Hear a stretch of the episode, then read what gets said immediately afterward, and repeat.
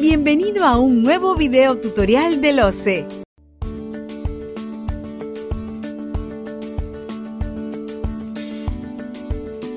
Rechazo de ofertas. Hola, te damos la bienvenida al nuevo tutorial del organismo supervisor de las contrataciones del Estado. Hoy hablaremos sobre el rechazo de ofertas en los procesos de selección. En caso de contratación de bienes, servicios en general y consultorías en general, ¿sabías que el rechazo de ofertas es una potestad que tiene el comité de selección o el órgano encargado de las contrataciones para no admitir una oferta que se encuentra muy por debajo del valor estimado o donde no se incorpore alguna de las prestaciones requeridas o éstas no se encuentren suficientemente presupuestadas? En cualquiera de estos casos, se solicita al postor la descripción a detalle de todos los elementos constitutivos de su oferta.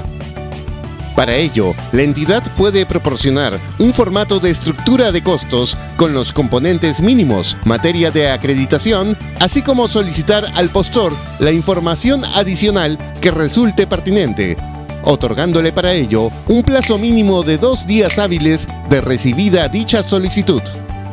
Una vez cumplido con lo indicado, el comité de selección o el órgano encargado de las contrataciones, según corresponda, determina si rechaza la oferta, decisión que es fundamentada. En el supuesto que la oferta supere el valor estimado, para efectos que el comité de selección considere válida la oferta económica, aquella cuenta con la certificación de crédito presupuestario correspondiente y la aprobación del titular de la entidad. En caso no se cuente con la certificación de crédito presupuestario, se rechaza la oferta. Por otra parte, tratándose de consultoría y ejecución de obras, se rechazan las ofertas que superen el valor referencial en más del 10% y que se encuentren por debajo del 90%.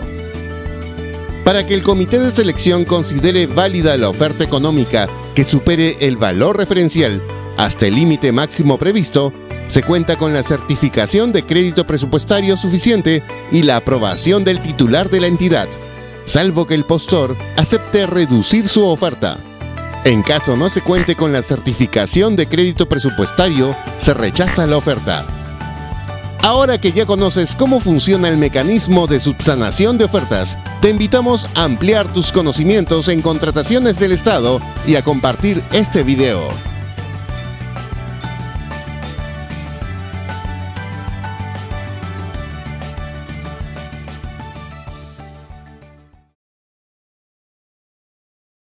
Gobierno del Perú. El Perú primero.